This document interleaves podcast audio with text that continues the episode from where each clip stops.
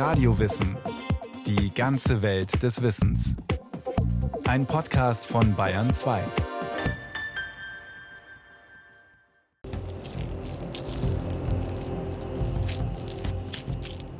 Steile, kahle Gebirgswände, schroffe Felsen, riesige Steinblöcke.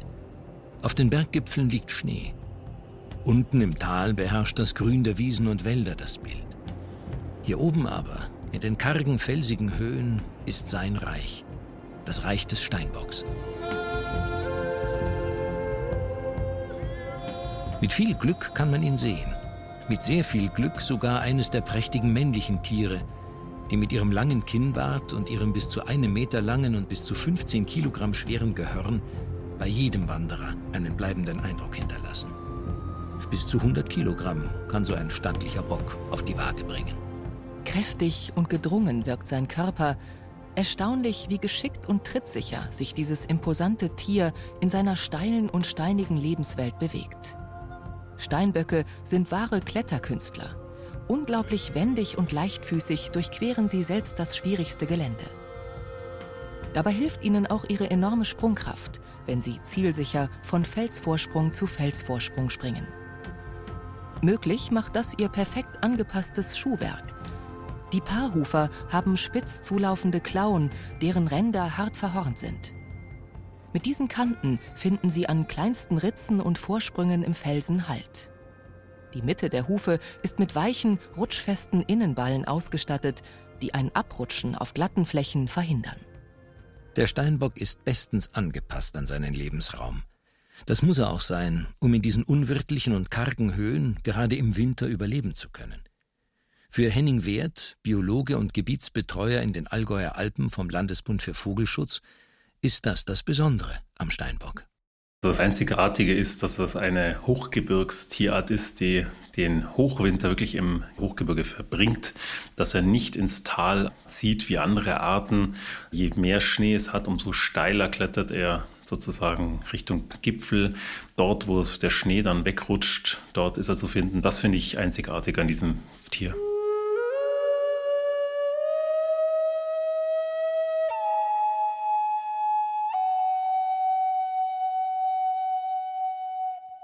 Hirsche oder Gämsen ziehen im Winter hinab in die milderen Täler und suchen die schützenden Wälder auf, wo sie leichter Nahrung finden. Der Steinbock aber trotzt den harten Wintern selbst in Höhen von bis zu 3500 Metern und muss hier genügend Nahrung finden. Capra ibex, wie der Steinbock wissenschaftlich heißt, ist ein Wiederkäuer und natürlich ein reiner Vegetarier. In den schneefreien Monaten ernährt er sich von Gras, Kräutern und bestimmten Sträuchern – Dabei zeigt das im Winter so anspruchslose Tier im Sommer durchaus eine Vorliebe für das Besondere im Gebirgskräutergarten.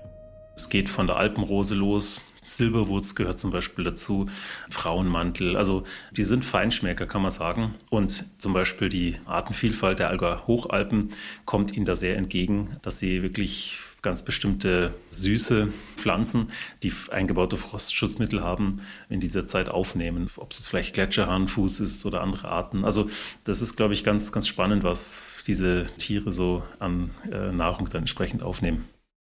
Stundenlang fressen sich die Tiere im Sommer durch die satten Gebirgswiesen. Danach wird genüsslich wiedergekäut und anschließend gönnt man sich bei Steinbocks eine nicht zu knappe Ruhepause – Dabei sind die langen Hörner der männlichen Tiere schon einmal im Weg, weswegen manche von ihnen seltsam verdreht mit dem Gehörn nach hinten vor sich hindösen. Doch die satten Sommer im Hochgebirge sind nur von kurzer Dauer. Im Winter finden die Tiere unter der zuweilen hohen Schneedecke nur noch spärliches Grün. Und das muss erst einmal freigelegt werden. Langsam und möglichst energiesparend stapfen sie durch den Schnee und suchen nach Nahrhaftem. Mühsam scharren die Tiere mit ihren Hufen dann den Schnee frei nach dem letzten Büschel Nahrung.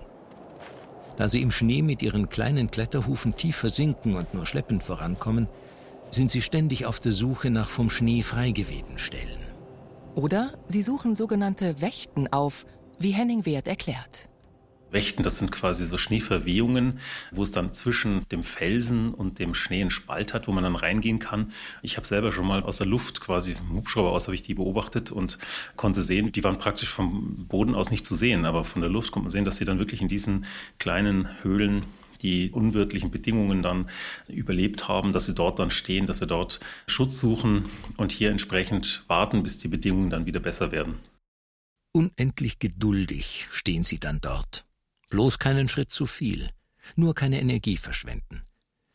Angesichts der widrigen Verhältnisse sind ihre Aktivitäten im tiefsten Winter auf ein Minimum reduziert, das gerade so zum Überleben reicht. Die Tiere müssen im Winter Energiesparer sein, um für den Notfall, zum Beispiel eine mögliche Flucht vor Lawinen oder Feinden, genügend Reserven zu haben. Steinböcke selber machen jetzt im Gegensatz zu anderen Wildtieren keinen Winterschlaf oder vielleicht einen versteckten Winterschlaf wie der Rothirsch, der ja wirklich in der Lage ist, seinen Stoffwechsel runterzufahren. Da sind die Steinböcke wesentlich agiler, denn wie gesagt, sie sind im Hochgebirge unterwegs. Sie müssen auch kurzfristig reagieren können. Ja, letzten Endes haben sie einen relativ großen Energieverbrauch in dieser Zeit, wenn es sehr kalt ist.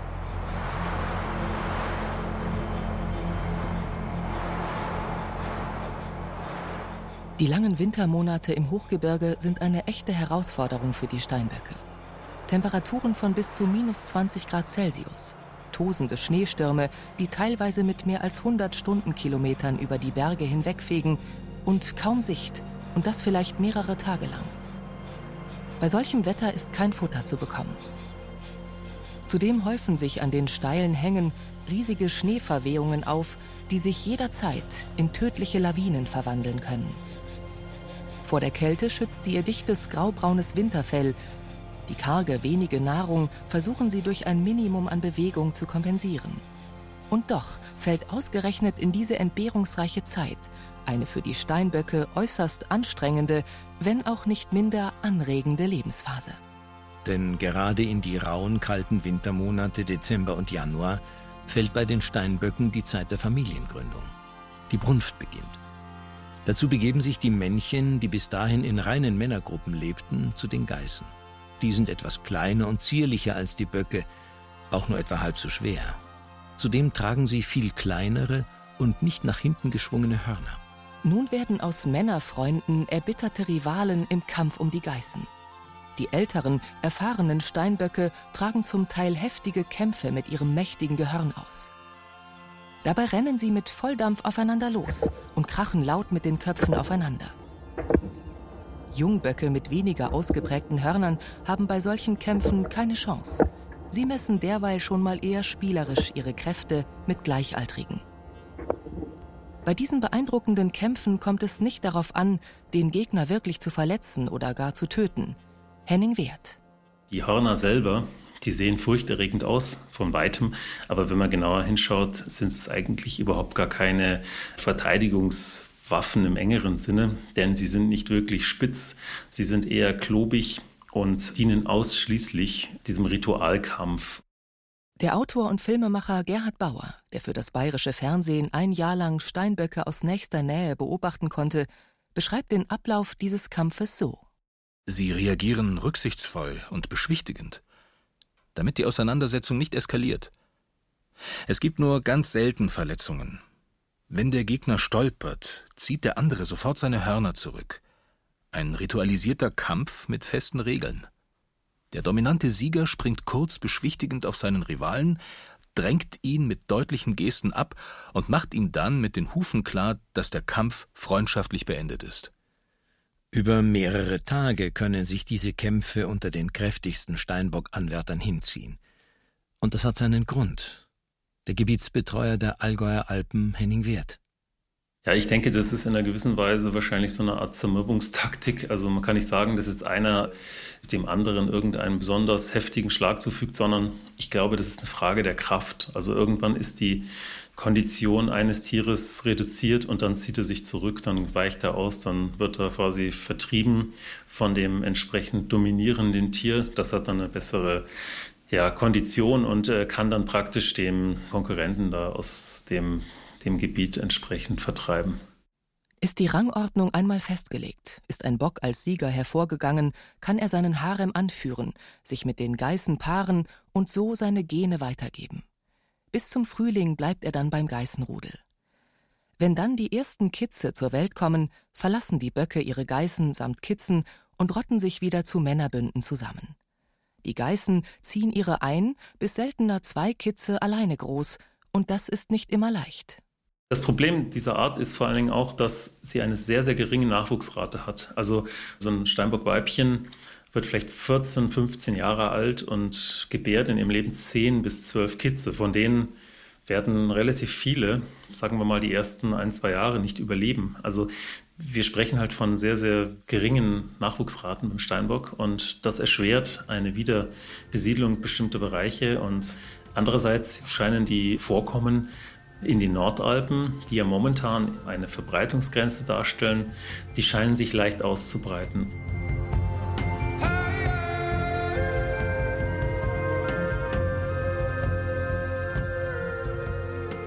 Das war nicht immer so. Anfang des 19. Jahrhunderts galt der Steinbock im Alpenraum als ausgerottet. Gerade noch etwa 100 Tiere lebten im italienischen Gran Paradiso-Gebiet des Aostatals. Für die Bewohner der Gebirge war der Steinbock seit jeher ein begehrtes Jagdtier, das nicht, wie heute, geschützt war. Hochgeschätzt waren als Jagdtrophäen die mächtigen Hörner des Steinbocks, der für die Bewohner der Gebirgsregionen immer etwas Magisches, Geheimnisvolles an sich hatte. Ein imposantes, kräftiges Tier, das den härtesten Umweltbedingungen trotzt, das in archaisch anmutenden Kämpfen seine Kraft und Männlichkeit unter Beweis stellt. Im Mittelalter wurden die Wildtiere geradezu mystifiziert. Davon berichten unter anderem die Jagdbücher von Kaiser Maximilian I. aus dem 15. Jahrhundert. Und so wurde dem imposanten Tier nicht nur von Jägern, sondern auch von zahlreichen Wilderern nachgestellt. Denen kam zugute, dass der Steinbock eine recht geringe Fluchtdistanz hat. Denn er ist gewohnt, dass ihm kein anderes Tier folgt, wenn er sich in eine hohe Felswand zurückzieht. Die Wilderer hatten es besonders auf die prächtigen Hörner abgesehen, die man mancherorts mit Gold aufwog. Tatsächlich kann man auch noch heute auf Auktionen ein Steinbockgehörn mit einem Startpreis von 800 Euro ersteigern. Für die magische Volksmedizin hatten jedoch noch andere Teile des Steinbocks eine besondere, geheimnisvolle Aura. Das Ziedlersche Lexikon, eines der führenden naturwissenschaftlichen Nachschlagewerke des 18. Jahrhunderts, zählt auf, was vom Steinbock für welche Leiden anzuwenden sei. 13 Teilen vom Steinbock sprach man wundersame Wirkungen zu. Im Besonderen Horn und Haarkleid, Blut, Milz und Gedärm. Regelrecht wundertätig sollten die Kugeln sein, die sich aus abgeleckten Haaren im Magen des Steinbocks bilden.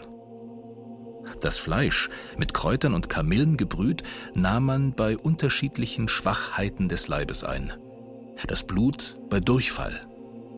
Haarkleid und Knochenmark stillten als Pflaster und Salbe stark blutende Wunden. Doch trotz angeblicher Heilwirkung von Blut, Milz und Steinbockhaaren, sein Gehörn wurde seit jeher am meisten geschätzt. Als Talisman getragen, so sagte man, schütze es vor Hexereien. Auch zu Trinkgeschirr wurden die bis zu einem Meter langen Hörner umfunktioniert. Hirten wie feine Herrschaften tranken daraus gegen die Fallsucht. Geschabt und in Milch gekocht, linderte das Horn angeblich Koliken und andere Schmerzzustände. Doch das Horn wirkte laut Zedlerschem Lexikon noch gegen andere Leiden. Zum wahren Allerheilmittel wurde das pulverisierte Horn propagiert täglich eine Messerspitze davon aufs Brot gegeben und mit Wein eingenommen, sollte es bei Schwindel helfen. Ebenso bei Tierbissen und Vergiftungen. Etwas ganz Feines muss auch der Rauch von verbranntem Horn und Haar gewesen sein. Unter anderem erste Hilfe bei den sogenannten apoplektischen Zufällen. Heute würde man sagen, erste Hilfe bei Schlaganfällen. Kein Wunder also, dass die Steinböcke fast ausstarben. Doch da hatte Vittorio Emanuele II. bis 1861 König von Sardinien-Piemont und selbst ein leidenschaftlicher Jäger ein Einsehen. Schließlich wären die Tiere komplett verschwunden, hätte man sie ja auch nicht mehr jagen können. Also stellte er sie unter Schutz. und legte damit den Grundstein für den heutigen Nationalpark Gran Paradiso. Etwa 100 Tiere waren da noch am Leben. Sie gaben den Grundstock für alle heute im Alpenraum lebenden Steinböcke. In den 1950er, 60er Jahren zogen Nachkommen dieser letzten Steinböcke auch in die angrenzenden Länder. In der Schweiz leben heute die meisten, etwa 17.500 Tiere. In Frankreich sind es ungefähr 10.000, in Italien ca. 12.500 und 4.400 in Österreich. Henning Wert geht davon aus, dass in Bayern etwa 400 bis 800 Tiere durch die Berge streifen. Also wir haben drei mittelgroße Vorkommen. Das größte ist in den Allgäuer Hochalpen. Da wiederum sind es zwei Teilgebiete, also im äh, quasi nördlichen und südlichen Rappenalptal, also Mindelheimer Klettersteig, Mindelheimer Hütte, das ist ein Gebiet. Dann äh, Hütte, Rappenseehütte, das ist das andere Gebiet. Dann gibt es ein Vorkommen an der Benediktenwand und ein Vorkommen im Hagengebirge im Nationalpark Berchtesgaden. Auch dort breiten sich jetzt die Steinböcke in Richtung Westen des Königssees aus. Da gibt es jetzt auch schon einzelne Sichtungen, sogar auch mit Jungtieren. Dann gibt es noch zwei kleinere Vorkommen im Ammergebirge und im Bereich des Brünnsteins. Also das ist bei Bayerisch Zell in diesem Gebiet. Die sind relativ klein. Ob die wirklich im Austausch jetzt mit österreichischen Gebieten stehen, ist nicht ganz klar. Aber ich glaube schon, dass die Steinböcke in ihrem Wanderverhalten unterschätzt werden. Wobei sich Tiere bekanntlich nicht an Staatsgrenzen halten. So werden sie dort zugeordnet, wo sie sich gerade zum Zähltermin aufhalten. Auch im Karwendel sind Steinbockrudel schon wieder gesichtet worden. Was auffällig ist, die Vorkommen in den Bayerischen Alpen, die sind fast ausschließlich in der Zone C des Alpenplans. Also das sind Gebiete, in denen eine sehr geringe Erschließung entsprechend auftritt. Also hier gibt es keine touristische harte Infrastruktur wie jetzt Bergbahnen, irgendwelche übergeordneten Straßen oder äh, irgendwelche anderen ja, Siedlungsflächen. Also die Steinböcke bevorzugen wirklich siedlungsferne Gebiete. Ja, ich will nicht sagen Wildnisgebiete, aber zumindest mal Gebiete, in denen sie eine entsprechende Naturlandschaft vorfinden.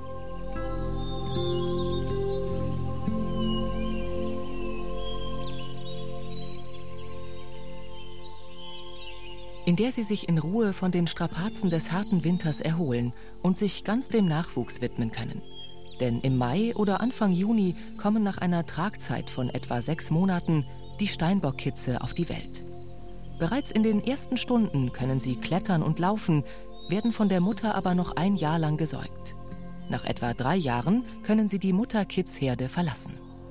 Doch schon im ersten Lebensjahr werden sie auf die Härten des Steinbocklebens vorbereitet. Stets von der Mutter beobachtet, trainieren sie Klettern in den Felswänden, im tollkühnen Sprint den Hang bergabsausen oder auf schmalen Felsvorsprüngen stehen. Spielerisch lernen sie die schnelle Flucht vor Gefahren, und werden dabei immer trittsicherer und immer wendiger. Das ist absolut auch überlebensnotwendig, um sich vor möglichen Beutegreifern in Sicherheit zu bringen. In der Praxis ist es ausschließlich eigentlich der Steinadler, der auch nur in den ersten Tagen, wenn die Kitze geboren werden, eine Chance hätte, sie entsprechend zu, zu jagen. Aber die Weibchen, die haben auch Strategien entwickelt, sich vor Steinadler zu schützen, indem sie ja quasi sich zusammentun. Also sie bilden ein Geißenrudel und sie nehmen dann die Jungtiere quasi unter sich, weil die im Gegensatz zu den Männchen haben die Weibchen nämlich wirklich gefährlichere Hörner. Die sind kürzer, sie sind spitzer und die können mit den Hörnern durchaus ein anderes Tier, wie zum Beispiel ein Steinadler, verletzen. Ausgewachsene Steinböcke lassen sich von Feinden kaum aus der Ruhe bringen. Henning Wert. Für mich das faszinierendste Erlebnis war, ich war mal im Gebiet ja, des Schweizer Nationalparks unterwegs und habe beobachtet, wie ein Bartgeier versucht hat, einen Steinbock, der stand da wirklich in einer fast senkrechten Felswand und den hat er versucht, irgendwie aus der Wand runter zu stürzen, also abzulenken, aber der Steinbock hat sich auch von diesem Bartgeier nicht wirklich beeindrucken lassen und ist da ganz gemütlich weiter durch die Wand geklettert. Steinböcke sind vor der Jagd ganzjährig geschützt. Sie laufen auch vor Wanderern nicht sofort weg. Allerdings reagieren sie aggressiv auf Hunde Schließlich wollen sie ihre Jungtiere schützen. Also auf den Wegen bleiben und die Hunde anleinen, was man in der störungsempfindlichen Bergwelt eh immer machen sollte. Anders als am Boden fühlen sich Steinböcke aber sehr wohl aus der Luft gestört.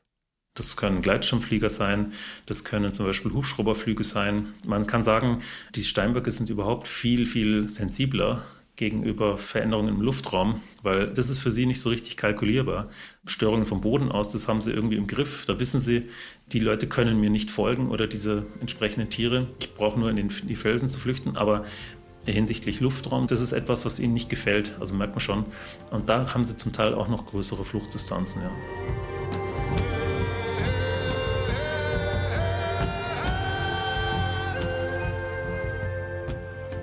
Derzeit interessiert die Steinbock-Forschung, wie sich die wieder eingeführten Bestände austauschen.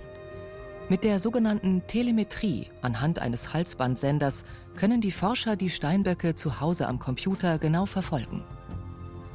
Interessant ist auch die Frage, ob der Klimawandel mit wärmeren Jahreszeiten den Steinböcken mehr Nahrung bringt und somit zum Beispiel das Gehirn größer und stärker werden lässt. Mit Telemetrie kann man auch feststellen, wo genau die Hochgebirgstiere sich ansiedeln und wie man folglich ihren Lebensraum durch Schutzmaßnahmen verbessern kann. Zurzeit wachsen die Bestände und die Tiere erobern neue Lebensräume. Der Steinbock ist wieder Bestandteil der Natur des Alpenraums. Und auch Wanderer können zum Schutz des Steinbocks entscheidend beitragen. Die genauen Zahlen sind unsicher. Wir versuchen auch mit Hilfe der Öffentlichkeit das Bild zu verfeinern. Also wo gibt es Steinböcke, wie groß ist der Bestand, wo halten sich die Tiere auf, gibt es neue Gebiete, die vielleicht besiedelt werden. Also da ist es auf jeden Fall auch sehr, sehr interessant, wenn Personen, die in den Alpen unterwegs sind, in den bayerischen Alpen bevorzugt Steinbock-Sichtungen melden. Wir haben da eine Internetseite eingerichtet unter lbv.de slash Steinbock kann man die Meldung entsprechend einstellen und weitere wertvolle Informationen dann entsprechend liefern.